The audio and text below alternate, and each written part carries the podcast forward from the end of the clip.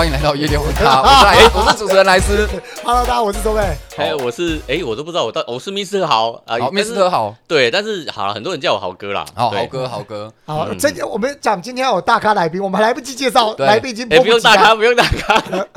好啊，Mr 豪是一个非常资深哦，在游戏业打滚，哎，算游戏业吗？对对对，其实我媒媒体业的游戏线，其实我在这在上一个公司之前也是在在电脑游戏媒体玩家啦，这在电脑玩家，我我十几年，哦，哎，那我们以前算是同事哎，哎，我们在啊，病之前，我们是竞争对手，对对对，那个时候是竞争对手，后来电脑玩家跟那个电脑人就是就是弄得不愉快私教，呃，也没有弄得不愉快，就是因为我竞争嘛快，竞争。呃，我那哦我那时候只是小咖，我哎。对那个高层之间的那个不是很清楚，但是那个时候因为做的呃对竞品，对就是竞品，所以其实当然会有一些可能这个竞争意识啊，应该这样讲。我我先我先问一下啊，二十年前的事情，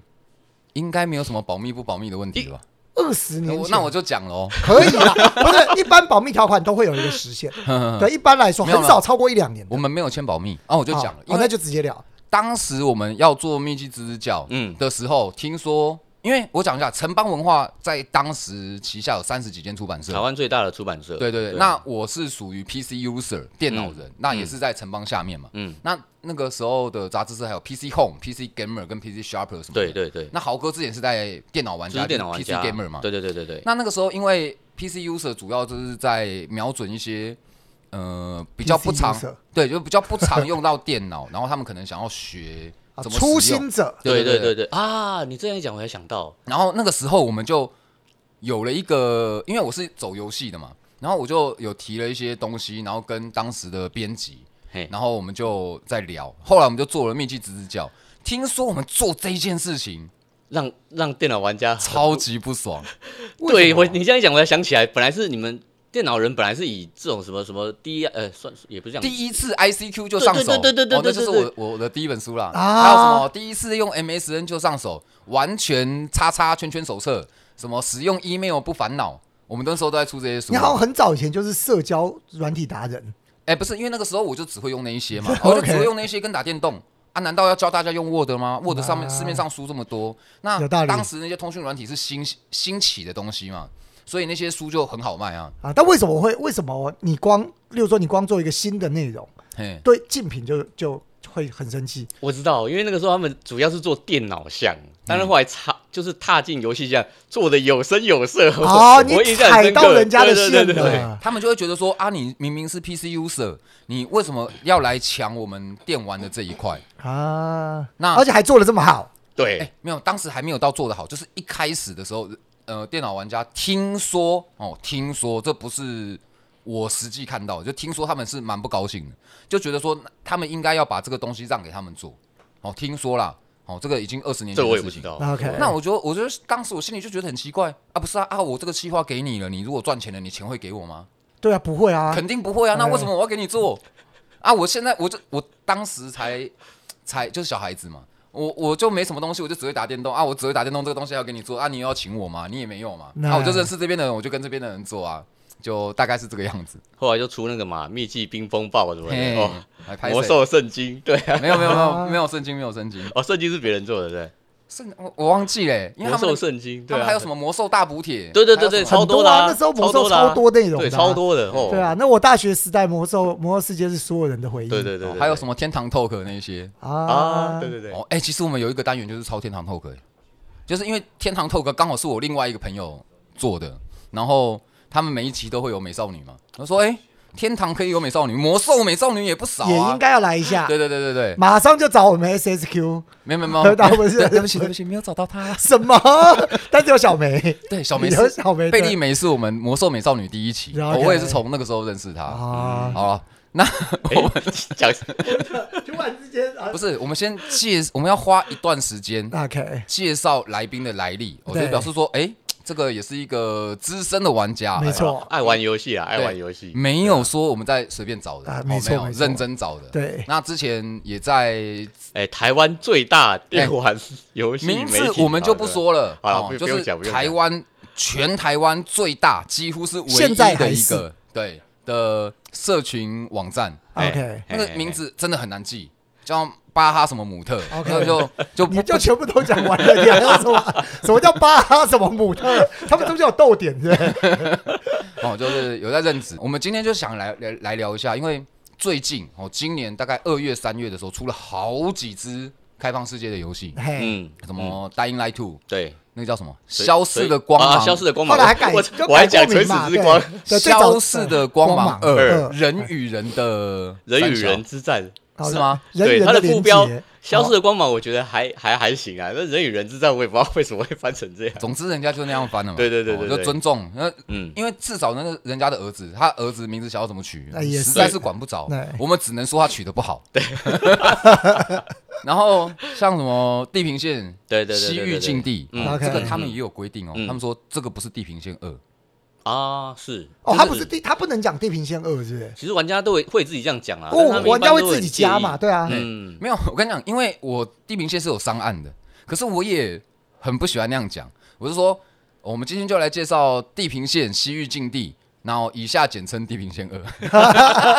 对，因为如果你这样讲，会让比较多人会以为是 DLC。嘿就如果你不讲二，全全部的人基本上都会觉得啊，因为 Steam 上的游戏你不叫二，你就多一个，一定是 DLC。对你反而会把它变小。哼哼哼对反正我就觉得他们的名字哦，他们有权做主嘛，啊，是。啊，那我们有权吐槽嘛。对，啊那还有还有什么啊？艾尔登艾尔登法啊，艾尔登哦法你是我们上次聊的神作，然后还有鬼线东京嗯，哦，这四支。那因为豪哥是几乎都有玩，啊，收贝里面有哪一支？艾尔登法我环你有玩吗？我知道我有朋友啊，单一代我也有玩，对，因为我玩过一到我二也没全破。嗯，那你之前有还有玩过什么开放世界？我跟你讲，讲到开放世界，我就只想到一个游戏，嗯小时候的，就嗯对我来讲，我觉得它是开放世界的起头，嘿，就是《金庸群侠传啊，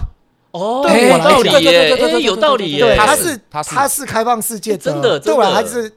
始祖，而且也是我第一款玩的开放世界游戏，然后还要全破两次，哼，因为十大人十大善人嘛，对对对然后在这里面啊，所以你们讲这个讲年代感都出来了，《金庸群侠哎传》讲实在，我觉得到现在还是很少有武侠游戏可以做到当年《金庸群侠传》那么厉害的的自由度。对，没错，对，嗯就是它里面的那个自由度，然后里面你可以到处走，还有一些隐藏的一些彩蛋在嗯一些小地方。嘿嘿嘿，对，有有什么举例吗？因为像我自己啊，就很抱歉哦，可是我自己除了运动、竞速跟太空以外，其实我排斥武侠游戏。哦，你排斥武侠游戏哦就是例如说，我我喜欢剑与魔法，？OK，就例如说主角一个剑子发了一个火球术，我觉得干超烂。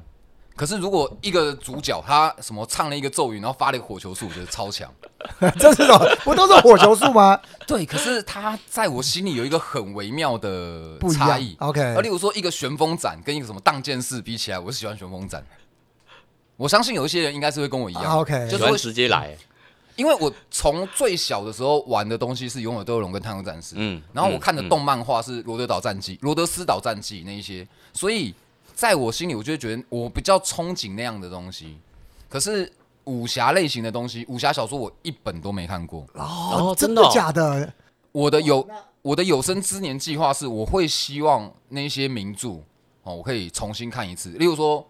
呃，《三国演义》我是没有看完的，然后或是一些什么金庸的书，我也会觉得说，有生之年要把它看完，就跟黑那你到现在都没看完，我是觉得不不用了啦，哎 很难。不是没看完，是没有看。哦，是完全没看，哦是不是？就像《黑暗灵魂三》也是放在我的有生之年计划里面。，OK，哦，就是有一些我觉得大家都在讲的经典作品，可是我觉得我最近有在补这些东西，像什么魔法少女小圆啊，或是一些经典的动画或 Eva Eva Gillion 新世纪福音战士、嗯嗯嗯。这些，我就会 想说我我需要来补一下，因为它对我来讲已经是工作的一部分了。那那既然如果说我工作的时间还可以拿来娱乐，或是娱乐的时间顺便工作，在我心里的补偿会比较大一点。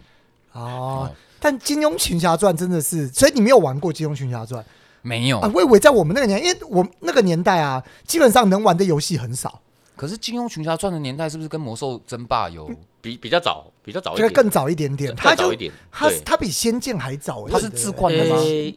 对它自冠，对自冠的，对，它比《仙剑》还好。那是我，反正我在我第一次全破是国一的时候，我记得，对，所以这真的是蛮小的。它就是开放世界，然后也是第一款游戏，就是因为它有说明书有地图嘛，所以就是你在玩游戏的时候，你要把地图放在旁边。就是你要知道你在走到哪边，哦，那你那个时候不会开手机看地图吗？不没有手机哦，对哦，天，那个时候好像没有手机吧？没没有手机啊，对连智障型手机都没有那时候只有 B B 扣啊，对啊那时候只有 B B 扣，所以那时候你一定要手上拿着那一本，然后在那边在那边走，嗯然后在那边找那个，然后你还要看那个那时候攻略，我又忘记那叫什么了，但反正如果那时候你有知道什么攻略之类，你都要给他给你坐标，嗯然后你就要一个点一个点去找，对对对对，蛇王岛之类的。对对对，然后这个地方往北走，哎，对，这个这个坐标加一了，所以这个方向是对的，然后你往这边一直走，对，嗯差不多就是最原始。但那个时候玩这种游戏，就不会觉得很痛苦哎。你这样讲让当然呢、我想到，当然不会痛苦。对，那时候那时候完全不会觉得痛苦，就觉得哎，好有趣哦，然后就就这样玩完了。嗯，对，但现在开放世界的游戏对我来讲，有时候我会觉得很痛苦。对，我觉得每一个要讲年代吗？每一个时期的开放世界，其实做起来都是蛮不一样的东西。嗯啊，没错，哎、那豪豪哥嘿，你还记得你第一个开放世界是什么吗？我想不太起来。其实我应该说，我第一个玩的开放世界，印象中目前想到的是可能是 GTA 三吧。哼，但是问题是那个时候其实那时候是英文的，它没有中文。GTA 三是几年的时候啊？哦，不是现在重置版，那个那个那个是 PS Two 时代吧？哇我我不知道有没有记错。那应该也是国高国高中那个时候 PS Two，哎，我大大大学可能对高国高中还是大学吧，我有点忘了。对啊，那那个时候 对，但是问题是那个时候我就觉得，尤其是又是英文的，然后开放世界，我我在哪？我是谁？我在哪？我要干嘛？我都不知道。啊，对啊，我的第一款可能是 EQ，可是 EQ 我没有玩完，我就是稍微嗯摸了一下，还是 UO 我忘记了。那个时候我就觉得说，为什么我跟我的同伴去了一间房间，开了一个宝箱，然后我的同伴就开始讨厌我，然后就是开始做一些这些事情的时候，那个同伴就离开我了。然后后来我表哥才跟我讲说，你在这个这个游戏里面，你如果做了什么事情，都会反映在全部的人身上。就是例如说你偷了什么东西，或者你亲门打吼去人家家，他对你的信任值就会降低。嗯我那时候觉得干什么东西啊，妈超麻烦，谁要玩这鬼东西？我后来就去玩大富翁世代。哦，哎，EQ，但是 EQ 是连线游戏，对不对？我忘记，不然就是 UO 啦，应该是哦，UO。OK，应该，应该都是连线啊，应该都是连线跟哎 EQ 都是。可是我玩那个是单机版啊，还是我那时候玩的是魔法门呢、反正几率是比较高，对，很早期、很早期的啊欧美的游啊，戏。因为你讲出大富翁四，那就真的是很早期的游戏，因为那个也是我，那个也是我在玩那个《金庸群侠传》的，嗯。跟朋友连线，就是《金庸群侠传》就一个人玩嘛，啊，跟朋友一起玩就是大富翁，嗯。对，也是电脑。那时候大富翁四可以连线吗？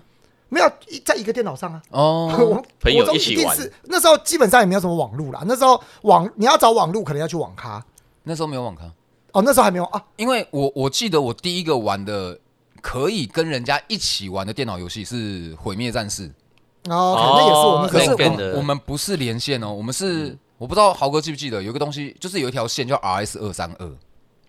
，RS 印象。二三二，然后电脑两台互接，啊，有有有有有有我知道，我知道，有对有小时候我们以前还可以连八台啊，对对对，两台，哎对对对，对。就是八台，，就是八台，对啊对啊，那就是那时候就是我玩的第一个连连线游戏，哦，哦，反正就就这样，啊，对对对对，那时候我们是玩星海会这样子连连 game，对对对对，就你可以连连连连 game 就是这样子拉起来，你就可以跟朋友对对战。那我的第一个应该是魔兽世界吧，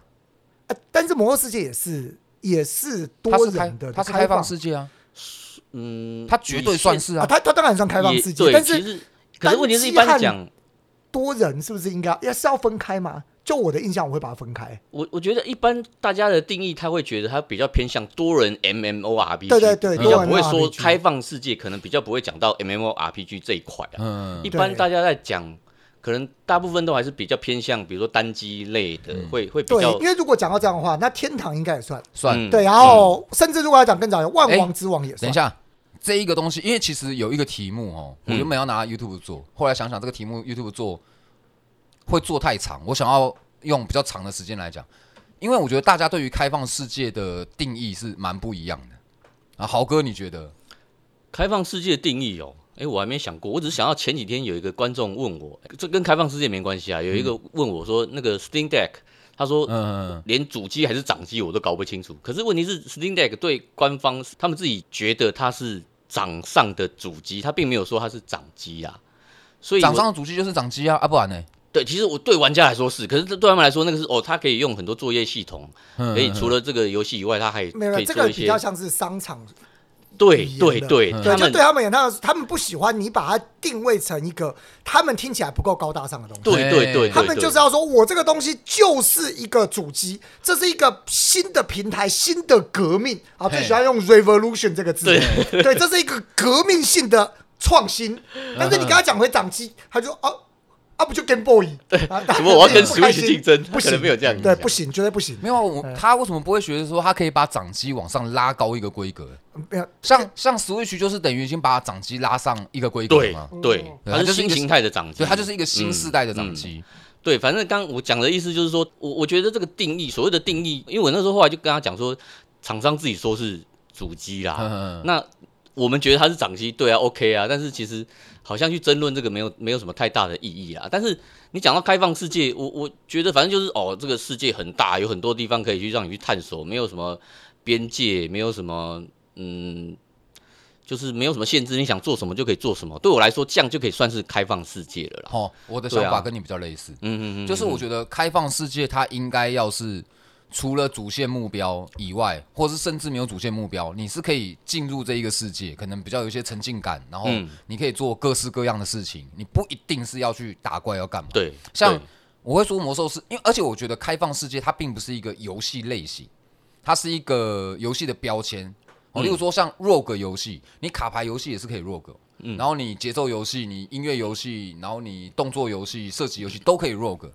那开放世界也是嘛，你很多类型的游戏，例如说 MMORPG 是最常做的嘛，这些都是可以嘛，或是对小黄油可能也是可以是开放世界嘛。它因为其实你知道有一支游戏叫什么什么什么什么霍拉特夫特人偶还是玩偶游戏那一支，它就是可以连线的小黄油，你们有听过吗？没有，连线就是例如说我上去，然后我可能有一个。呃，标的物，OK，然后我可以决定怎么玩，然后我可能在哪里玩它。可是同时，人家跟我连线的话，他也可以把他设计好的标的物，他他整理他喜欢的那个模组，然后跟你一起连线一起玩。可以一起它就是对，他就是一个小黄油界的革命。好厉害哦！那未来你可能还可以跑过去玩人家的，或是怎么样，或是你可以去做什么其他事情，例如说你可以去挖矿，然后制作出，然后还可以呃采弄什么电啊什么的，然后制作出一个新的玩具去玩别人的角色。哎，小黄油的开放世界就出哎，等一下，来了。可是我这样突然就想到，你你讲的这个东西，这个不会很违和吗？因为在绝大多数人啊，就就就我的想象，我自己不知道嗯，那就我的想象，我会认为，如果今天我有一个这个玩具，嗯因为这个毕竟是一个比较有情感连结的东西嘛，嗯，你会觉得这个是我的，你不准碰，你说人吗？不管是人或是你说里面的一个模组，你说里面的一个标的物是不是？对里面的一个标的物，你不会觉得这个东西是我的，你不能碰吗？因为你碰了你就弄脏它了。我我不知道这个这个概念弄脏它就是是在洗啊！我跟你讲，没有这种事情，哦因为没有人就是喜欢交换的我，理解你有听过交换吗？我没有参加过类似的这种活动，但是可能你有，不然你跟我分享一下，你跟我我是大家分享一下。我我是没有这种经验，可是我可以跟你讲一下，就是例如说，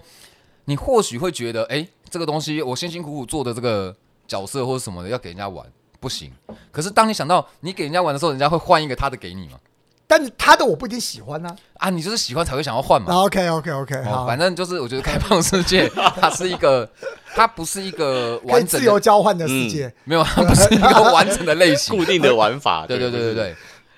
那我觉得像魔兽世界啊，它你可以打怪嘛，你也可以只玩社交，你可以玩 raid，你可以玩 PVP。对那有的人他就是只喜欢钓鱼，只喜欢采矿，嗯。还真的还真的有这种人。然后甚至有人在那边什么出生剥地，皮对啊，什么采对采采采草采到三百级，对啊，或是什么什么那叫什么镇啊，阿拉西高地啊。阿拉西盆地什么南海镇大战之类的。啊。然后或者是有的人他上去他就只玩拍卖场，那我觉得这就是蛮符合一个开放世界的一个核心，就是你去你不一定是要跟着故事的主线，然后你要去解救这个世界，你要打什么魔王，不是。那我觉得它是一个，这对我来讲是开放世界一个比较核心的定义。哦，我啦，对我来讲啊，收贝嘞，收贝怎么觉得？我其实也觉得，就是只要自由度够高，高过一个，它比较像一个程度。嘿嘿嘿就我觉得，只要它高过一个程度，它就可以算是高开放世界。嗯对，可能就是除了主线以外，还有很多东西可以让对对对，你去玩它不是限制你，因为如果最传统的 RPG 就是我们讲不是开放世界，就是它给你一个目标，你就是要达成这个目标，然后你在达成这个目标，四周围遇到一些的支线，就是他给你的。但是当你要走到某个地方的时候，他就会跟你讲说，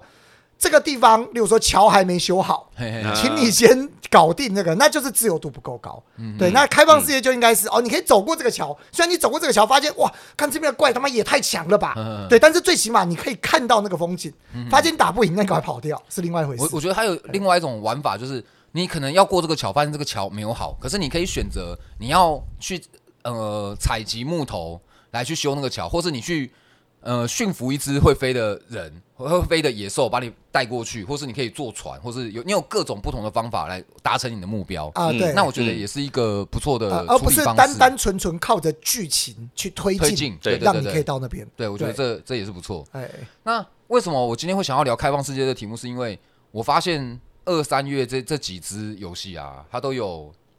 都有一些特色在，例如说《Dying Light Two》，它就是主打跑酷嘛。可是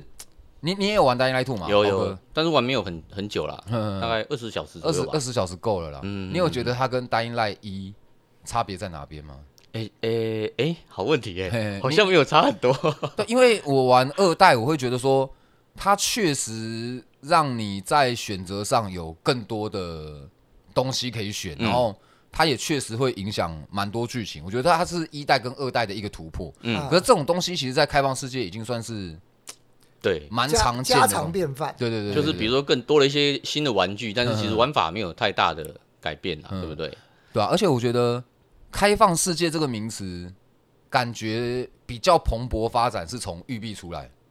是吗？我觉得是 GTA 耶，我你觉得是 GTA 对，育碧是已经公式化踩着，踩，对对对，他是踩着前人的脚步，就是 GTA 的大成功之后，然后后来育碧才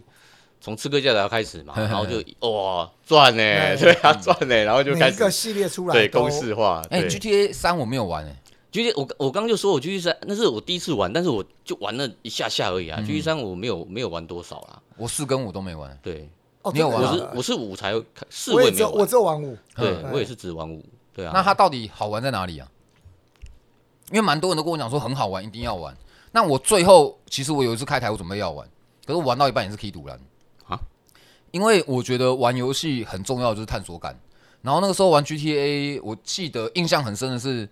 我在玩，然后观众会跟我讲说，怎会跟我指导一些东西。哦，引爆我的是，我那时候把我的钱拿去买一台车，然后跟我讲说，你不要买这台，你买这台就是白痴，你应该要买什么什么什么，那一台车它可以防弹还是什么，它就是有一台标的物是呃、嗯最重要的，嗯嗯然后我不知道是哪一台，然后我就觉得说我玩游戏是为了要探索，然后可能我发现了什么有趣的东西，我才才会有那个愉快的 feedback 回来。嗯嗯嗯，那如果你一开始就把所有解答告诉我了，那其实他，因为我玩的时候已经是我已经玩过蛮多育碧的游戏嘛。嗯那如果说我少了这个探索感，那我玩 GTA 五跟我玩育碧的游戏其实没什么差别。哎，没有我，其实我觉得你这样讲讲到一个开放世界的重点，就是开放世界重点就是不应该要让玩家有探索感，而不是告诉你流程怎么做。嘿嘿嘿，对，就是在找，如果今天不是开放世界游戏，就是就是制就是制作游戏方，他告诉你该怎么做嘛。你要这边打到哪边，这边怎么样，王会跑出来，然后你知道我要杀到哪边，然后去找这个王，这就是这就有点像是观众在告诉你。嗯嗯嗯对，就是随着这个游戏的推进，就是当我们在玩开放世界的时候，如果别人全破了，嗯他们就会很容易觉得这个游戏就是应该要怎么破，嗯然后这个游戏就变成对他们而言啦，就变成不是开放世界游戏了。对，但我觉得这点其实是蛮，就我觉得这也是蛮可惜的。嗯对。啊，可我觉得你会不爽蛮合理的。总之，就我觉得，因为 GTA 五在当时那个画面已经是已经是有点过时了。对，那它对我来讲就已经不是一个画面上或是设游戏设计上体验这么好的东西了。你再把我觉得可能会有乐趣的地方给我抽掉，我就真的不知道玩什么，所以我后来就放弃了。GTA 五可能是因为它后来，因为它很成功，那后来其实可能很多游戏也，我刚刚讲嘛，就是比如说像育碧的，就是踩着它的脚步前进，所以其实后来像 GTA 五会成功的点，可能很多游戏后来也都有，模仿一下，对对对，也都有模仿到。但是其实我觉得 GTA 五还有一个很成功，就是它的剧情啊，这也是那个阿星他们的游戏，其实他们剧情好像。之前的我不晓得啦，但是他们后面至少什么碧血狂杀、啊、什么的，那个剧情也都很棒。哎、你你哦，我知道，我有看，我记得你说那个吃脑波的嘛，《碧血狂杀二》确实很吃脑波啊。对，你有玩吗？我有玩，我很喜欢，我很很喜喜欢欢，我很喜欢我，跟你没有一样的想法。我是很喜欢。对，我会觉得《碧血狂杀二》他走出了另外一条路哦，可是那条路就我没有很喜欢，主要是嗯节奏太慢，对对，然后他的他的结局是只有一个嘛？它结局有一点点不一样。没记错的话，就是跟你那个主角叫什么我忘记了，他的善恶值，它里面有一些 你做的一些事情，隐约会影响到你的大家对你的看法，就是简单讲就是善恶值啊，嗯就是差那一点点而已。我的意思是，他最后那一幕会有一点点不一样。我记得没错的话，应该是这样啦。对啊，那我觉得就是单结局，可以这么说，可以这么说就，是有的有的说什么做了十八种结局，就它都是同一个画面，然后那十八种结局就是他在跑字幕的时候告诉你说交代其他人发生了什么事情，哦哦，就是你可能主角群里面有十个人，然后他那十八个结局就是，呃，这十个人可能有三个人他离开了，或者有三个人因为你死了，可他就是跑字幕嘛，对那个就不叫十八个结局，那就一个结局十八种字幕嘛。对，那好像是一样的。可是我觉得《碧血狂杀二》有一个很大的问题，就是也不是说很大的问题啊，我印象很深刻，就是他虽然给了你好多伙伴嘛，对，你应该也记得嘛。哦，好像很多可以玩，比如说你还可以跟着他们一起去，你去打劫的时候，他们再回来，哦，他们就会有一些他们自己有一些生活的生活感，我觉得那个很重要。但是问题是你回来跟他们讲话之后，这些人除了呃跟你对话几句以外，没有太多的故事，这个这个会觉得。做的还不够完整，不然理论上有一些我忘记他伙伴大概好我十十个左右吧，十个左右里面真的有几个人是完全拿掉也没有影响的。嗯，这个是我也不知道为什么他们理论上他们应该游戏做的这么全面，怎么会漏掉一个这个这个伙伴没有剧情，另外一个伙伴又没剧情？我觉得他可能比较参考我们现实的生活，就跟我们现实生活里面有几个朋友拿掉，可能 也也没有什么哦。好像也没什么关系。哦，就总是总是这样，因为我会觉得有一些游戏，因为像我自己最近在玩《地平线二》，嗯，哎，《地平线西域禁地》，对它会让我觉得比较会偏向下一个世代的开放世界游戏，嗯。可是它它的进步并不是在玩法上，就是像前一段时间哦，前两一两三年，育碧的开放世界型的游戏很多嘛，然后那个时候我记得《刺客教条》三部曲就是起源、奥德赛跟维京纪元嘛，这三支都有看到他们对于呃游戏系统呃战斗系统有一个很大的进步，可是实际上主要在玩的东西还就都是那样，嗯嗯，就追船歌啊，收集东西啊，哎然后看到房子找入口进去啊，嗯嗯嗯然后设设机关啊。嗯可是因为我本身就是比较重呃核心玩法的人，所以当战斗系统越做越好的时候，我是觉得是高兴的。如果说你只有这些时间来进步一项东西的话，那我觉得他走战斗系统对我来讲是刚好有打中我。啊，你总不能要求说人家这三部曲他一次就要所有全面都进步。嗯嗯嗯，可是，在后来《奥德赛》跟《维京纪元》，我觉得他在演出的时候也是有更多的强化。嗯嗯嗯，可是当我在看《地平线二》的时候，我发现《地平线二》那叫什么？反正就女主角啊亚罗亚罗伊啊亚罗伊伊，哎，她的表情跟他的动作，并已经不像是以前的开放世界，就是两个人站在那边，你讲一句话，我讲一句话，然后镜头运镜 take 你 take 我，就像是我们现在。的对对，就像是我们夜店网咖的精华影片，因为我们只有两只摄影机，所以要么 take 你们，要么 take 我。那很多开放世界其实就是这样、欸，哎，他们也是两台摄影机，可是这个东西，我觉得这个不太一样。比如说都是 Sony 的，好了，像那个对马战鬼，嗯，其实我觉得对马战鬼，你刚讲的应该就是对马战鬼吧？应该那对马战鬼一代，就两个人站在那边都不动啊。没有没有没有，我讲的就是很多开放，因为巫师三也是啊，啊啊啊！对啦对啦，啊，刺客教条什么都是这样子啊，是是是就是是我觉得前面的对马战鬼应该也是吧，我已经忘记了，因为我我觉得他，比如说，因为他们两个都是 Sony 的，所以其实我很明显感觉到，就是他的，我觉得是制作预算的问题。他是完全毕竟是新 IP 嘛，所以其实那个那个 Sony 可能比较保守一点。其实我觉得这个跟他的制作预算就有关系。像《地平线二》那个，就是我觉得那些都是钱砸出来的、啊，就是你在任务支线任务跟人家 NPC 对话，哦，好多运镜，好多什么，好多动作可以这样子。其实我觉得那个就是只要有钱有时间慢慢做就可以做出来。那对马战鬼相对来说，它就是呃没有那么多的预算，所以它它那个真的是跟站桩一样，就是嗯一一代啦，我讲的是一代，二代有好对马战鬼有二代吗？好一点，有啊啊啊资料片资料片我讲的。好一点，但是其实也没有好到哪里去，嗯也没有好太多啊。所以他那个很明显就是两个 NB 两个两个人物在那边站桩讲话，我觉得那个可能是预算的关系。那地平线二真的是，哦我觉得它是工业化的极致，你知道吗？就是现在地平线哇，好厉害，就是各方面都都哦，支线也好，地图也好，嗯就是战斗系统也好，哇，真的都超棒超好玩。但是但是我觉得就是工业化的模组就发展到极致啦，所以真的讲到新的，其实我觉得也没有什么特别新的东西出来。我对我来说是这样子啦。它确实没有，它就是二代，就是把一代的所有几乎所有系统啊，都做了一个强化。嗯，哦，不论是陷阱啊，或是打怪，或是什么，都是做了一个强化。可是它就是没有新的东西。嗯可是我会觉得说，它就是这一次把他们的进步放在演出。嗯那我觉得以动作角色扮演来讲，把资金砸在演，就是你其他东西可能已经没什么好强化了，你要再做一个新的系统，它其实是有可能会砸锅的。嗯那你把钱砸在演出上面，让大家的沉浸感更容易进去，然后对于他的世界观更容易喜欢，我觉得这也是一个蛮重要的事情。对，这确实很有感。而且这个相对安全啦，对，嘿，相对，对安全就是不会发生有人觉得，就是你改的这个东西把这个游戏毁了，嗯，对，但你改很核心的东西都是有可能。嗯而且像《地平线二》，我有一个蛮蛮深刻的印象是，很多的开放世界，它会生一堆人给你，然后你要去跟他们讲话，完成他们的任务。那《地平线二》它是比较偏向你在主线故事的时候，你就会认识这些人了，可是他对这些人不会琢磨很多。可是他们每一个人可能都会配一个支线给你，那这个支线可能他的故事就是三十分钟一个钟头，那你就是看你有没有要看这个人的故事，有的话你就去做他这件事情，那没有的话，你可能对主线故事你也不会有太大影响，可是它可以强化你整个主线故事的体验。那有蛮多开放世界的 RPG 或是 ARPG，就那些那个人真的不知道哪里生出来的，你要去采萝卜到底干我屁事啊？那既然我不在乎你要不要去采萝卜，你妈生是不是生病了？你是不是要那个草药？那这件事情对我来讲，它就是一个利益导向，我就是看你给我的奖赏，给我的经验值，是不是给我一个什么升级的道具，我就觉得这样就比较不好。所以我会觉得《地平线二》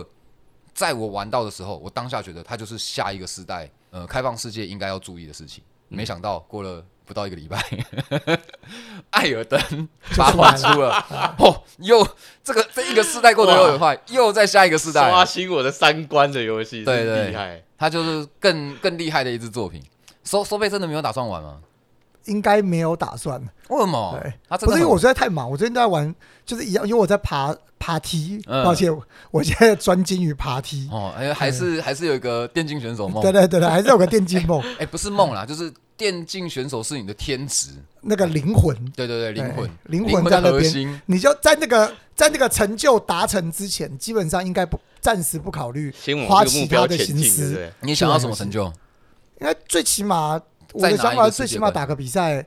打个比赛拿个不要太差的名次吧。对啊，退去赶快办一个。没有 不能办自己办一个比赛自己参加，哦，真的吗？不行吗？没有不能不能不能。我基本上我不太参加自己的比赛，不过重点还是那个接下来应该还会有其他的比赛，然后来去参加了。哎，那我发问一下，是只要退去办的比赛你都不能参加？其实不是不能参加，像我是可以参加我们的活动就只是要不要。可是如果名额有限的情况底下，我基本上是比较不希望我我去抢伙伴的名额啦。可是如果今天退去办了一个世纪帝国比赛，你不去打真的是说不过去不。是因为这个比赛一定会是我办的，那我去打也很怪，所以我宁愿我上去播就好了。就如果需要的话，啊，你的电竞选手梦怎么那么坎坷啊？没事啦，没事啦，这种东西就是没办法，你还是要就是还是要顾及大家的心情。而且还有就是不要惹人闲话嘛。对啊，还有一个状况就是，如果我知道这个比赛，如果我参加，我一定会，我大概我一定会拿到不错的名次。那我个人倾向于我是不要办，对，不然人家又说我办了一个比赛给自己爽。我跟你讲，你如果退取有办一个世纪帝国比赛，你参加跟不参加，你都会被闲话、欸。啊，没有，我我有办，有已经办过了，在刚上的时候，嗯对，在十月上嘛，然后我办过，但是我在十二月有办，嗯啊，我就只是就只是在里面当赛品，嗯对，那就啊都没有人酸你说啊，怎么不不下去打？不会啊，不会啊，因为我也不够强，所以还好。哦，对，那个时候我还不够强，对，原来是哦，所以现在是够强了。呃，比那个时候强啊，嗯，肯定的嘛，肯定因为。最近就很认真在练习，嗯嗯嗯。哎，好，啊豪哥《艾尔登法环》有玩完吗？还没有哎，哎、我也还没有，我玩了快快一百个小时，但是我一直想说，我等我破关之后再来做一支新的影片，因为毕竟还是要做个影片嘛。就是毕这这个大概是今年年度最佳游戏呼声最高的游戏了，啊你不不做一支新的影片，怎么说得过去？讲到那个 G O T G O T Y，然后 G O T Y，昨天有一个新闻，啊。你有看到？对，当然你一定不知道哈。当然。我不知道，昨天老任啊，任天堂啊，发了一个影片公告，啊，我有看，我有看那部，你说的是那个《旷野之息》对不对？对，《旷野之息二》哦续作要延期到二零二三了。啊哇，这件事情我超级意外。啊，真的哦，你有注意到？你一定有注意到嘛？任天堂发布的游戏嗯，通常都是快做好了，甚至已经做好了，他们才会发吗？其实没有诶，任天堂任天堂有他们的游戏有两种，一种就是他们那个塞在一大堆呃那个他们那个叫什么直面会有没有？嘿嘿嘿，直面会塞一堆游戏进去，那些游戏真的就是呃刚公布之后，可能过个半年内，通常半年内就会发布。但是比如说像刚刚讲那个，比如说像上旷野之息，比如说像不算，哦旷野之息先不算，有啦，比如说像那个什么那个什么花枝那个叫什么？那个那个花枝，诶七弹大作战，还有像比如说啊宝可梦，宝可梦不算任天堂啦，但是还有什么呃马里奥奥德赛其实也是这些比较延有延期过吗？延期哦，我我的意思是说，这些比较大的作品，就是销量随便都是几几百万、一千万起跳的，他们都会更早之前公布，就是他们距离那个发售时间会比较久一点。然后一另外一般，就我刚讲的，比如说哦，那个星之卡比超好玩的，他好像是去年底就去年底公开的吧？我记得是去年底公开，对，那距离现在前前阵子上个礼拜推出，其实不到半年。嗯，很多这些作品他们是大概呃这些比较小型的作品，大概是哦，不会等那么久。卡比之星，小对对对心，对对，诶，真的啊，跟那些 跟跟跟旷野之息比起来，嗯。跟旷野之息比起来，这好个是比较小型的。因为就我的理解，嗯，通常他们讲了什么时候要出，没什么印象，可能有啦，可是就没什么印象听到他们延期，所以当爱他们比较不拖就对了，他们比较拖，不会 coming soon 这样。对，而且他们原本讲说二零二二年要出，我觉得他们就是要出，那我心里会觉得说，有一个可能是不是因为艾尔登出了，然后反应有点超乎大家的预期，而他们觉得，我先讲以下都这这完全是我个人脑补，他们觉得他们的旷野之息二的进步幅度没有那么大，嗯，就是跟一代比的话，他们觉得可能他们这个作品出来不会达到玩家的期待，因为现在因为艾尔登法环，蛮多人都认为说今年唯一能打的一支，嗯就是萨萨尔达了。那有的有的人我知道一定会有人生气，他们有人说什么战神怎么样啊，呼声很高。我觉得战神续作，如果他的游戏模式没有改，它其实就是故事的延续了。对，他如果没有什么突破性的发展，他没有办法拿下 GOTY。你的想法跟我一模一样，就是对，对啊，它就是那样的东西，你顶多就是画面更好，故事很好看啊，战斗系统也就是那样。你玩得到玩到的东西都是一样的话，它其实要拿 GOTY 会有点困难。嗯，你必须要在可能剧情上，或是在操作上，或是在玩法上，你有一个全新的体验，你才能够代表全部的游戏拿下那个冠军嘛。对。那我在其实像当初战神打败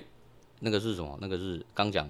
碧血狂杀二》，我觉得就是因为这个原因，因为《碧血狂杀二》等于是就是阿星的这种开放世界的极致了，嗯他已经哇，但是但是讲实讲老实话，还是那一套。嘿嘿嘿，但是战神当初哇，那个一进光一进到底就超屌了，这个这呵呵个没有、哦到现在没有任没应该还没有吧？应该还没有其他游戏有做到这这一步吧你？说一进到底，战光明神。之神巴尔德对对对对对对对对，就是新战神啊，嗯对啊，这个哇，光这个演出就已经哇震撼了，我觉得，所以当年就是他会打败《碧血狂碧血狂杀二》，我觉得就是这样，嗯所以创新真的是非常非常重要的啦，就是所以战神今年对我也我的想法跟你一模一样，就是战神之前呃试出唯一一支的那支那个宣传影片，哎也不是就是详细玩法的宣传影片，就是跟之前看起来就是一模一样。嘿嘿嘿我还是觉得哇，这一定神作，超好玩。但是你就是比人家比艾尔登法玩，嗯就是就是矮一截对，我觉这样子。对我觉得有时候大家喜不喜欢跟他好不好玩，他不一定会是拿拿有没有有没有办法拿拿奖奖的唯一关键对唯一嗯关键。旷野之息二，他觉得没有办法达到目前观众过呃玩家过高的期待，所以他们可能想要重新审视一下新的东西，或者他们忽然想到一个什么很屌的东西，然后他们想要再做进去。我猜测啦，我只是个人猜测。嗯，有可能啊，因为他们现在还没有讲啊，嗯对，甚至甚至还不知道游戏到底在干嘛，这都是有可能，对啊，因为他那一片没有字幕嘛，我还特别把那个发给懂日文的，请他帮我翻译。嗯他说没有啊，他没讲什么啊，他就讲一下说要延期，然后介绍一下游戏，然后他们好像也没有试出新画面嘛，就有有有有有，他露脸啦，就是之前的影片没有，都是背后。这昨天那只有有他的他的正面有然后露脸。我看他不是还是什么从天空往没有没有，那个是之前的，再往后面一点点。对对对，有有一不到五秒钟吧，就那五秒钟是新画面而已啦。对啊，那你还你有你们有觉得今年还有哪一支游戏能打的吗？没有啦，我想都预期不用想。中的，预期中就是战神啦，但是嗯战神就刚讲的问题嘛，就是他的影片之前看的那个影片玩法跟之前一模一样。有看到我有看到一只新的矮人，就是可能就是那个那之前矮人铁匠兄弟的的看起来是商人的样子啊，嗯但是也就是一个啊新的 NBC 可能会有一些可能系开一个新的系统，但是我想那个系统不会对整个游戏的玩法有太大的改变啊，嗯，所以基本上我觉得战神也是跟之前一样啦，这个玩法上不会有太多的变化啦。那目前我还有想到一只啊，Starfield 哦哦哇，这个可是老外的，那一只为什么我觉得它有机会，你知道吗？嗯，因为它只有公开一段前导画面，它玩法什么都没讲。然后还有它是它是声浪很高，对，可是就是这样，我反而觉得他真的会今年出吗？对 对，可是因为它什么都没有讲，所以它是比较有可能想。象空间比较大。对对对对对对，战神虽然超级屌，可是它的玩法感觉已经被框住了。嗯嗯除非今天怎么战神是你可以连线，然后一个人操纵啊爸爸，对对对对对一个人操纵儿子，然后那个操纵儿子跟爸爸可以打个连续技，然后在体感上做出了一个很大的突破。哎，那我觉得说不定有机会哦，对对对，说不因定因为他儿子也出来了嘛，对对啊，对啊？所以我觉得就有机会。他现在其实战神，我觉得应该这种机会应该不大啦。就是我我是说改新的玩法，因为他其实应该就是战神，呃，这个这算战神四跟五了啦。它等于是新战神跟新战神啊，新战神跟新战神二，它其实应该基本上就是同一套系统。哇，我觉得他们那个神探莫妮卡他们做这个游戏，那个前置作业哇，搞一套这个游戏出来，那个人力物力那个金金钱烧下去不知道是多少。你过做一个战神新战神之后，哇，那个投资虽然已经卖破一千，我不知道卖多少了，那应该是有回本，没错啦。但是问题是，你如果又要做一个好大的改革，哇，那要多少时间下去？好，这边讲，你觉得新战神是开放世界吗？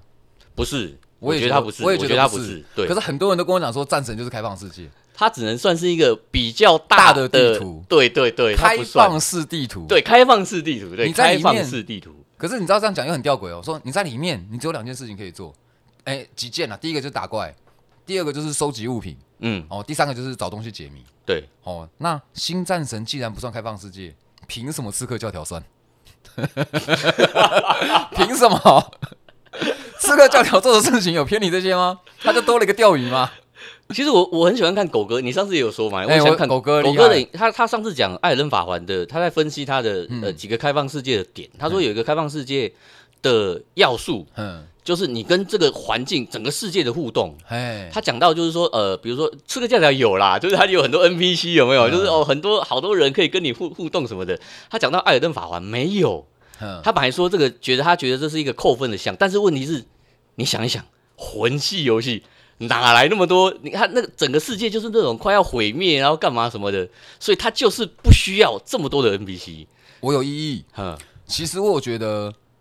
艾尔登法环的那个人数啊，他是故意降低。可是事实上，艾尔登法环已经很热闹了、欸。对对对，其实跟以前比起来超多人了。你身边带的那些骨灰，那个水母，她还是一个妹子哦。就是其实有很多人，你并没有真的感觉到你那么孤单。嗯嗯然后你有，你其实还有很多 NPC，有很多玩家他其实不知道说那些其实是有支线，他觉得他就是一个卖东西的啊，卖祷告的啊，卖魔法，他们都有支线，他们都是一个人，他们甚至代表着一个社群。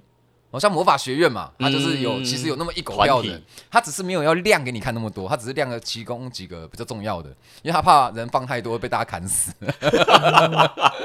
对啊，所以我觉得他还是算了、可是他确实没有那么多的事情可以做。应该讲他做的事情没有那么多休闲项，对可是你一样是可以去采草啊，一样可以去制作，或是到处绕。对，我觉得艾尔登法环它的开放世界，它还是遵循以前魂系的核心玩法，对它的它的它整个游戏的世界观就是这样，它本来就是你你就是一个人被丢到这个世界里面，然后没有太多的帮助，那些 NPC 呃跟你讲几句人就散了，其实就是基本上你还是自己一个人去探索这一个。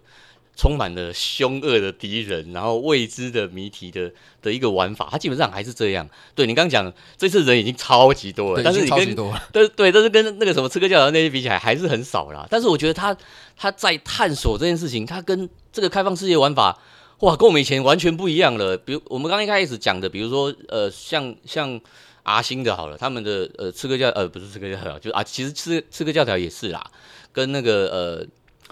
碧血狂杀，然后什么 GTA 这些一样，就是哦这个世界里面好多好多的人，好多好多的花样，你可以去到处走到哪里去都可以玩好多好多东西，这是这是一类啦。那另外那一类还有萨达，萨尔达就是其实萨尔达也是对开放世界重新定义的一个游戏嘛，因为他当时等于是他利用这种自然法则，就是、嗯，对自然法则就是我会在在那个什么篝火上面拉一条布就会呃对对对对就飞起来那种，它是嗯利用这个东西，就是用自然法则的的把这个套到游戏的环境里面，然后让大家可以发挥创意。哦，我看到哪边我就可以去探索，爬上去哦，干嘛什么的哦，超级好玩。它从从这个方向又把这个开放世界游戏。又又又让我们哦刷新三观哇！原来开放世界还可以这样子玩。对，有一个新的玩法，对，有一个新的玩法。那现在艾尔登是哇又不一样了。我举个例好了，像那个我的世界，嘿，我的世界应该也算开放世界游戏，算啊，对它也算开放我觉。得生存公益，然后像对 Ark 什么的，这种也算。对他们虽然是偏向生存公益类型，嗯可是他们也算是开放世界。对，像这个东西，可是我我去玩，我我真的不知道该玩什么，因为他比如说这个有点像上古卷轴那一类了，嗯就是把你丢进那边，那、你想要干嘛就可以。啊啊！问题是啊，我就是不知道我要干嘛、对啊，就是我就已经人生没有目标了才玩游戏，就玩游戏你又叫我找一个目标，对啊，你叫我自己找，我很累了，你知道吗？我每天很多事情要烦的，你要我自己想一个目标，所以像这个我我其实像我的世界我就玩不太下去。那相反的，另外那个勇者斗恶龙创世小玩家，嗯我就玩的很开心，哎，你知道这个其实也争论过吗？争论。就是有一票玩家他们是嗯讨厌勇者斗恶龙那样子的玩法，哦，因为他们会觉得那个是比较，我有点忘记他们怎么形容，好像是假的什么什么什么之类的。呃呃呃呃呃，他们就是觉得说你不应该这样子，然后还要就是还是有限制。对，就是其实你只是无故的叫我去做哪一件事情，他们不喜欢这样。对，但是问题是，他就是给我这种人玩的，因为我就是没有目标，我不知道要干嘛、那你给我个目标，反而对我来说是好的，我就是照你那个目标，然后还是有很大的自由度可以去让我去探索。对啊，所以其实刚刚讲《艾尔登法环》，它其实比较我我比较喜欢这一种的，就是我知道，呃，在这么大的世界里面，有好多的迷宫，有好多的。地方就是哦，这边一定，比如说那个什么，那个叫什么封印监牢哦，好多这种东西，对啊，像艾尔登法环这种，哇，就好多东西我可以去那边有一个封印监牢，那边有个地下城，那边又有一个什么什么哦，有一个什么就是王城这种东西，嗯 哇，我就喜欢这种的、啊。你不要真的漫无目的，你你给我一个很大的空间去探索之后，有一个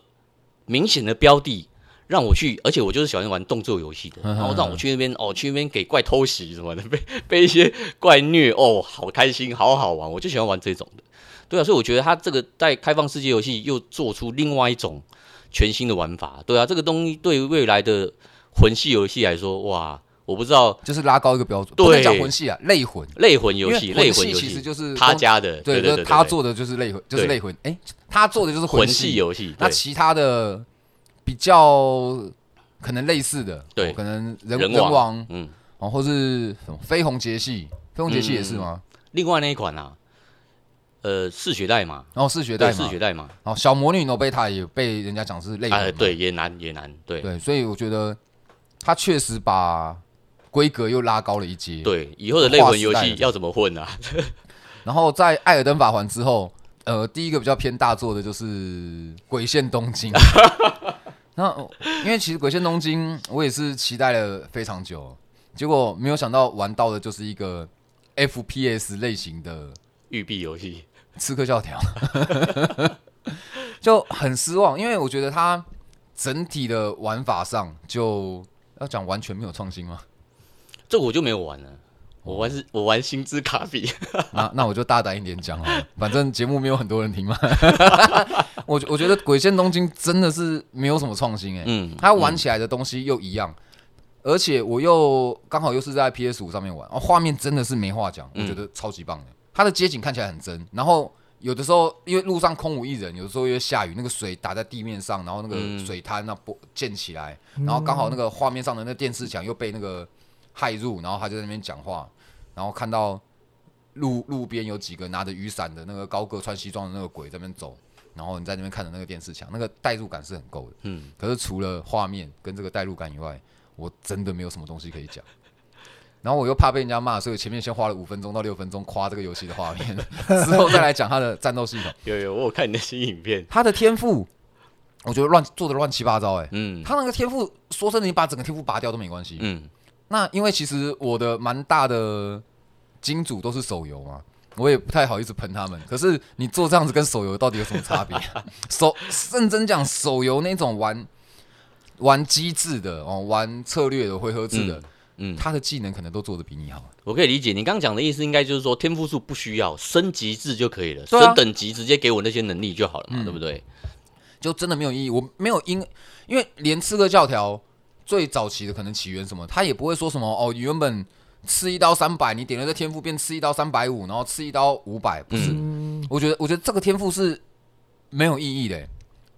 大概在十年前吧，魔兽世界一开始的什么天赋，它就是啊你火焰法术什么加一趴、加两趴、啊，对对加三趴，对对对，十就已经有很多只是额外加伤害而已。对他们后来也把这个东西拿掉了嘛。对，然后他们就说，他们觉得这个东西没有意义。嗯啊，嗯确实是没有意义啊！我只是为了升级去多那一点点伤害。我我觉得像很多角色扮演游戏都是这样，我就是练等级，然后练好等级之后赚钱，然后赚钱买更好的装备，买然后打更好的怪，然后打更好的怪，它会掉落更好的钱，更多的钱，然后掉更好的装备。你只是在做一模一样的事情，重复循环，你并没有一个游戏上崭新的体验。那所以这样东西你就很很容易疲乏。嗯你你没有办法对你的游戏的未来有什么期待嘛？因为像我们可能玩刺客教条，当我发现说，诶，我现在点了这个天赋之后，我刺死一个人，我可以在他身上装陷阱，然后就会有施暴，那你可能就多了一个玩法，因为它可以搬尸体。我有一次就是在一个人的身体上面装那个毒气炸弹，然后我就背着那个人的尸体，然后到处去撞人。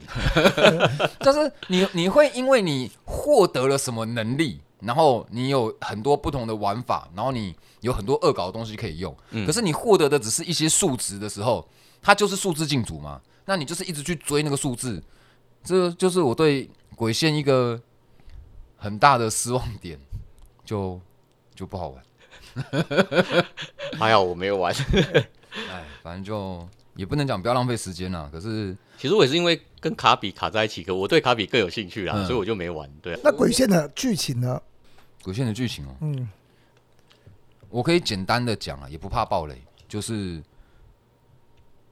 开头就是忽然来了一阵迷雾，然后死了一堆人，然后有一个有一个鬼，他看到了主角，他就他原本要附身一个活人，他发现不能附附身活人，他就附身一个死人，死人就是我们的主角。那为什么可以附身主角？一开始其实没有讲。总之，他妹妹也不见了，他妹妹在医院，然后要去救妹妹，然后最后结局就是救回妹妹，就这样。嗯，跟垂死之光二一样。OK，就是千里寻亲也是要找妹妹。就是我玩的太多，像四个教条也是连续一两集还是两三集，啊都是在救，就是千里寻亲之旅。嗯然后我觉得玩的，就是确实这是一个可以驱动你的嘛，驱动你去做某件事情，你一定要做的事情，大家是可以理解。那我觉得你如果把妹妹拿掉，哦，哥哥住院啊，我玩妹妹啊，会不会比较开心一点？会吧，会嘛，玩妹妹那我不开心的。可是因为玩家都是男生，他想要说，大家应该是想很想要有妹妹，然后去救妹妹，啊代入感，也没有那个感觉啊。嗯，然后就主线就很无聊。可是我其实玩到第二三天的时候就没有那么失望，因为一开始对他很有期待嘛。玩到第二三天，发现说哦没有，就刺客教条，然后心里就觉得说，哎、那就不错啊，其实也蛮好玩的嘛。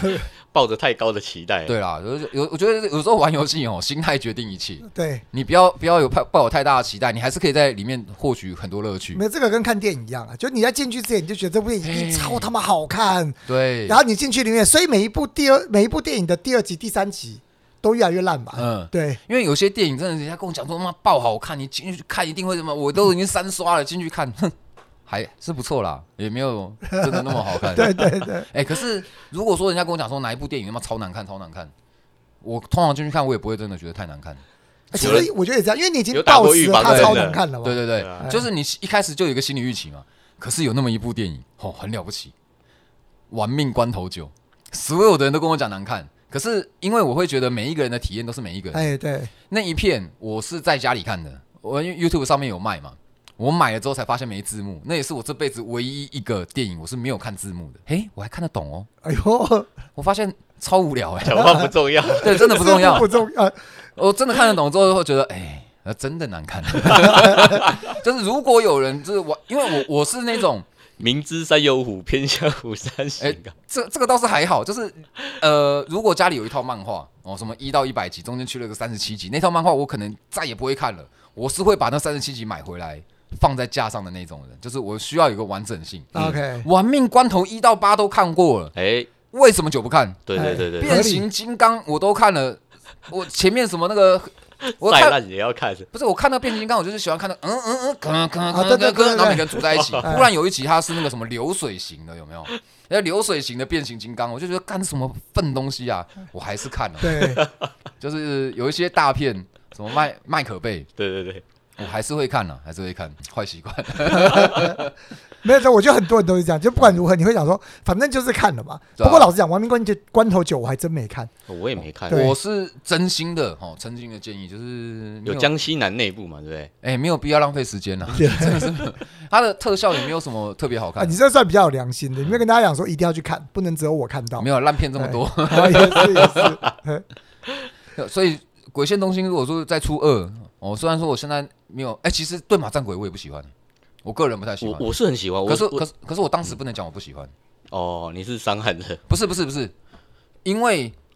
对马战鬼》是在《最后生还者二》之后出，啊，我《最后生还者二》我是真心喜欢，可是我当时已经做了一个反指标，嗯，如果我再用力去批评《对马战鬼》，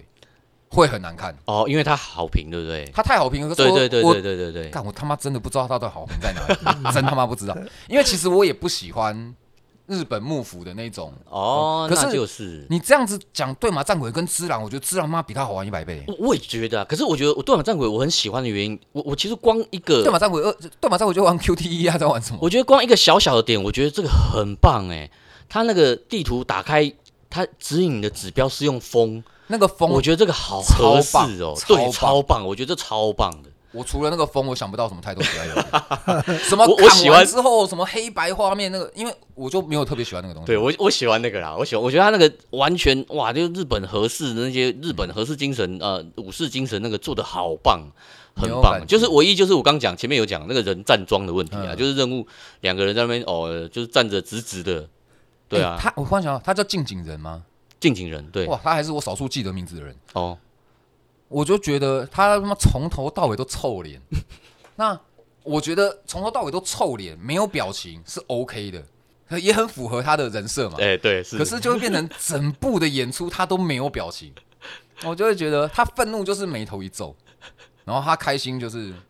哎不对，他没有开心那，那如果换成金城武，你会不会觉得好一点？也不会啊 也，不会，就他人设就这样，对，就无聊。可是可是因为可是我觉得无聊的剧情蛮多，然后就有人说哦，你就是要原谅啊，你就是什么。不是，就是他那种东西，它可以带来你不一样的东西。嗯可是鬼线东京或是什么那些，他就真的 就是真的无聊啊。就怎么样也比鬼线东京强太多了。呃，我觉得蛮多剧情他们就没有什么突破，然后也不嗯敢那个。就像我我我其实会特别欣赏那些很大胆的制作的，哎就是是你你其实很清楚知道说他知道怎么做，他偏不嗯要。哦，像《死亡搁浅》就是一个极端超极端的例的例子。嗯嗯嗯嗯嗯，他怎么可能会不知道说他要做什么东西来符合大众取向？他怎么可能不知道？他也知道说他做成枪卡，做成动作游戏，然后边送货，干大家一定超爽。他不要，他就不要，他就是让大家去送货。哎、我印象中他那个时候还很神秘，第一次公布玩法的时候，嗯，还有很多人出来护航说，一定还有什么东西没有嗯公布。没有，他 公布其实他早期的试出的预告片，大家其实就是其实他公布的那个预告片已经有让大家看游戏在玩什么。对对对对对，只是当时的人类还没有办法从那个预告片中参透说这个游戏到底在玩什么。我那时候看就是有人讲说，一定还有一些什么其他东西，哎、没了，真的就这样啊。那预告片就看到那个人在那边走路、跋山涉水，然后放对对对梯子在那边走路。他们还没有预料到说，哦，这个就已经在玩游戏了。对，差不多是九成就是这样子的。对他们以为说，哎、这个就是他在移动，然后故意在进战斗或干嘛的时候把画面切掉。哦，没有没有没有，这个就在玩这个。对，可是认真说，我觉得很多游戏啊，你一定要去体验，你才会，你才能够理解。像死亡搁浅，你如果没有真的去体验那些东西，你可能不会知道它好玩在哪，或是你是从后段开始玩，你一开始你就有什么钢筋骨架，那叫什么？就叫钢筋骨架吗？还是我忘了，我也忘记了，还是人工人工骨架？反正就是，嗯，好像不是吧？我也忘了。对啊，然后你那个负重都还没有强，都已经强化好了，甚至你已经有车开了，你就会觉得这游戏很无聊不好。玩。对可，你要你要先经历过前面那个三个小时、十个小时，干你走一走嘛，就在那边哦很痛苦，然后背着东西，然后走过那个河川的时候，那边跌倒，货他妈飞都要飘到对哪里去去捡那个货。瞧别人还没架起来那种时候。对，，你要先体验前面真的很痛苦了，你后面有那个骨那个人工骨骼的时候，在那边跑，那就嘎好爽哦，我现在可以跑了哎、对啊，人工骨骼好像是。对啊，你对，可是这东西真的还是很吃人啊，有些人就是不爱、但是但是这个真的你玩了，哎、其实很好玩。我认真讲，其实我不爱玩死亡搁浅，哦，真的、哦，可是我可以理解这东西超级屌。嗯，就是这个世界上怎么有人敢可以把这个做成这样对，他怎么敢做这种事情啊？干叫嚣叫货哎，对他还是到处去借钱，然后到处去募资去弄出这一支游戏，而且很多人很多人不知道，就觉得他是三 A 大作。他虽然是三 A 大作，可是他其实是独立游戏哦。对对，哦，真的假的？它是独立游戏啊，独立游戏其实有一个定义，就是你做这个作品的时候，你并没有受到外力的干扰。好、你是可能就花自己的钱，这样叫做独立游戏。而像是什么地平线或是什么，你可能 Sony 有付钱啊，或者你做什么什么游戏，呃，大陆什么什么，他们出资是有要干涉你的，你需要你的创意什么的，你需要过人家。嗯，老板叫你做什么对那种，你想想看，这个世界上有哪一间老板，有哪一间大的厂商哦，暴雪啦，然后 E A 啦，什么他们有谁敢让人家做花了几亿去做一个走路的游戏？去做 f 偏打游戏，你说当初说要我去去投资什么的，干我也不敢投，两万块我都不敢投，就很屌，很屌。那豪哥，你有觉得说未来的开放世界，你有期待说往哪一个方向走吗？这我还真的没有想过说你你希望它可以有什么样的功能可以在里面玩到？这我还真的没有想过欸，因为刚其实莱斯那个昨天打电话邀我来讲的时候前天，前天哦，前天前天 前天讲说要来要来聊，也没有跟我讲什么，就是到今天我才知道说哦是开放世界你，知道为什么没有要先跟你讲说我要问什么问题吗？啊不是就是临场发挥，对对对，因为刚刚那个问题是我刚刚才想到的。哦哦，刚才想也是刚才想到的，哇，这好难哦。但是但是我不知道哎，这可能是跟现在在炒的元宇宙有点接近吧。你刚问我的时候，因为他们永远都会给我们一些像艾尔登，我也从来没想过，连类魂也可以做成做成开放世界的玩法。对啊，或者比如说 像像像马里奥奥德赛，如果可以做成 开放世界的话，哇，那就真的厉害了。嗯，其实我也没有玩奥德赛，哦，马里奥奥德赛就是一个他们讲叫这个叫箱庭箱庭游戏啊，它就是香亭跟沙盒差在哪里？还是就是其实有点接近沙沙河沙河。我我讲我讲箱庭好了，他讲所谓的箱庭游戏，就是像马里奥奥德赛，它虽然是它的关卡其实规模也不小哦，就是奥德赛马里奥奥德赛它的一个关卡里面，你实际去玩也可以玩个十几二十分钟。那里面就是它在各个角落都可以藏一些一些那个是什么力量之月，藏一些一些小小的啊。你这样讲，我想到我有玩啊。哦，你有玩吗？对，它就是在在每个里面都藏一个，所以这个这个是一个简单讲，这个不可能像很多开放世界游戏是用那个城市算出来的，就是哦这边会有山，这边会有树，这边会有海什么。什么？我们我们现在玩的开放世界那些城市算出来有吗？对育碧的是城城市算出来的、啊，育碧的是我吗我没有记错的话，真的假的？我我没有记错是这样子，它好像是城市算出来，然后可能我我猜可能是一些比如说重点，比如说这边城镇，或者是这边有些 NPC，我这边再利用呃我的我的人员去工作人员去在这边把它改成比较重点的据点，但但是很多地方其实是开放世界，是用城市算出来的。哦，我不知道哎，我我没记错的话是这样子啊，我这一定要再看一下。对啊，那对啊，如果有人我有讲错，请请请纠正我一下，对对对留言不要让我们不要让我们误导了观众。对对对哎对对对对，收贝，我想到了一个我们新的诱骗观众留言的方法，我们故意讲出一些重要讯息。哎、如果怎么样的话，请帮我们留言指正，我们会公开感谢你。哇，大家都拼命留。哎、我前几天才在哪里看到讲说你在有网络上寻求真相最好的方法就是你就是留错误的答案，就会有人纠正啊，你。就对对对对对对对对对对对对，有太黑暗兵法了对，骗流量。对啊，所以我刚刚讲，比如说马里奥奥德赛，我我真的觉得好棒好棒，它就是每个地方它都是那个不是开放呃那个不是城市算出来的，它嗯一定是经过人工，每个人去仔细思考这个地方应该埋一个什么，我这边一个转角出去，哦这边可能是有一个敌人在那边，但是你嗯。永远不会注意到，你可能要想要快步走过，但是你可能没注意到在它的后面有一个什么东西藏在那里，对啊，这些东西一定都是人工算出来，但是如果有一天，哇，那个整个世界都是。都是可以每个每个角落，你走三分钟、五分钟就可以遇到一个哇，好厉害的一个一个一个谜题，一个精心设计过的什么东西在里面的话，哦，那那应该很厉害，对啊。但是我也不晓得这个东西会不会到最后觉得疲乏，就是如果买的太多，啊，对，其实很很大的问题就是，当对你彩蛋买多了，它就不是彩蛋了。对，是是是，这我就不知道了。我就忽然想到，如果宫崎英高的那个《艾尔登法环》，嗯它是城市算出来的话，哇，那这次城市也真他妈阴险，对，我也觉得好厉害。到处就是到处都有东西要阴你。对，我不知道哎，这个艾尔登法环我没有啦，也不知道。那个都一定自己种的啦。你一定只能在在那种你你只顶多你城市上的东西一定只能是那种地形啊，对，就是这讲应该种地形形固定啊。嗯你说你要一个一个山啊一个森林，它就算一个东西给你，甚至但你要塞个怪，一定是要自己塞啊。我记得真的以为那些树啊什么的都是自己种的、我记得《萨尔达传说：旷野之息》好像不是，他们好像整个地图都是都是不是城市，是真的就是啊、因为他们那个时候在设计的时候，比如说他可能会看说哦，远一点有个高山，他们有有几种不同的设计的的逻辑，其实我先讲，我个人并没有太喜欢萨尔达，嗯嗯，因为其实我没有太喜欢它的核心玩法，嗯嗯嗯就是神庙解谜。可是我我玩的时候有一个体悟是，它其实有有的时候会让你说你在 A 神庙的时候，或是你走，你可能会好奇一个悬崖边，嗯那你可能好奇那个悬崖边有什么时候，你走过去，你会从那个悬崖边看到某些重要的资讯。嗯我有感觉他们这是应该是有算的。那我觉得这个是你有呃游戏可能不论是横向或是什么，你在设计关卡的时候会常会用到的东西嘛。嗯嗯嗯你你要不是用那么明显的 UI U 叉去指引你的玩家，而是去预判他们会走到哪里，然后去怎么想。对。我有觉得萨尔达是这样。萨尔达就是这样，萨尔我刚刚讲萨尔达，它并不是用城市算，就是说，比如说它可能最最远那边，萨尔达可以算是可可见即所得啦，就是你看得到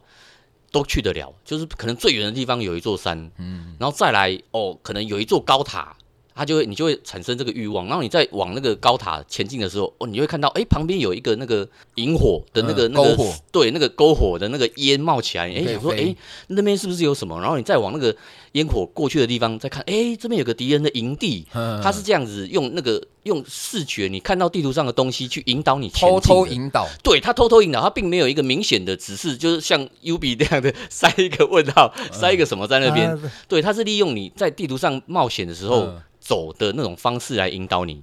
就是潜移默化的来引导你。但是其实讲老实话，我也没有，我刚跟你讲，其实像像萨尔达这种，我觉得他是越有创意的人，嗯他会玩的越开心。嗯，就是我我所以比起来，其实我刚讲，我比较喜欢艾尔登法环这种，因为我就是给我打，我就是 对啊我，觉得就是玩家需要被引导，可是他不喜欢你这么明显的摆明我。啊，对对他他不喜欢被当白对，痴，可是这是玩家啦。如果是男朋友的话，就喜欢当白痴。就有时候女朋友哈，就已经潜移默化的在偷偷引导你了。哎，可是我们看不懂，真的真的，我们就希望你可以直接有一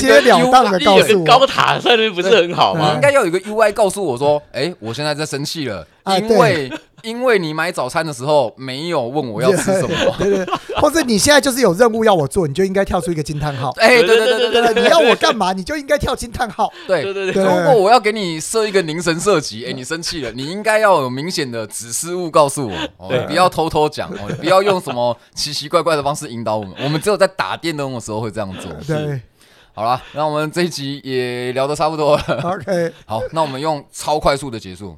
好，好不好？好，我们用超快速节奏好拜。好，拜。好拜，拜拜。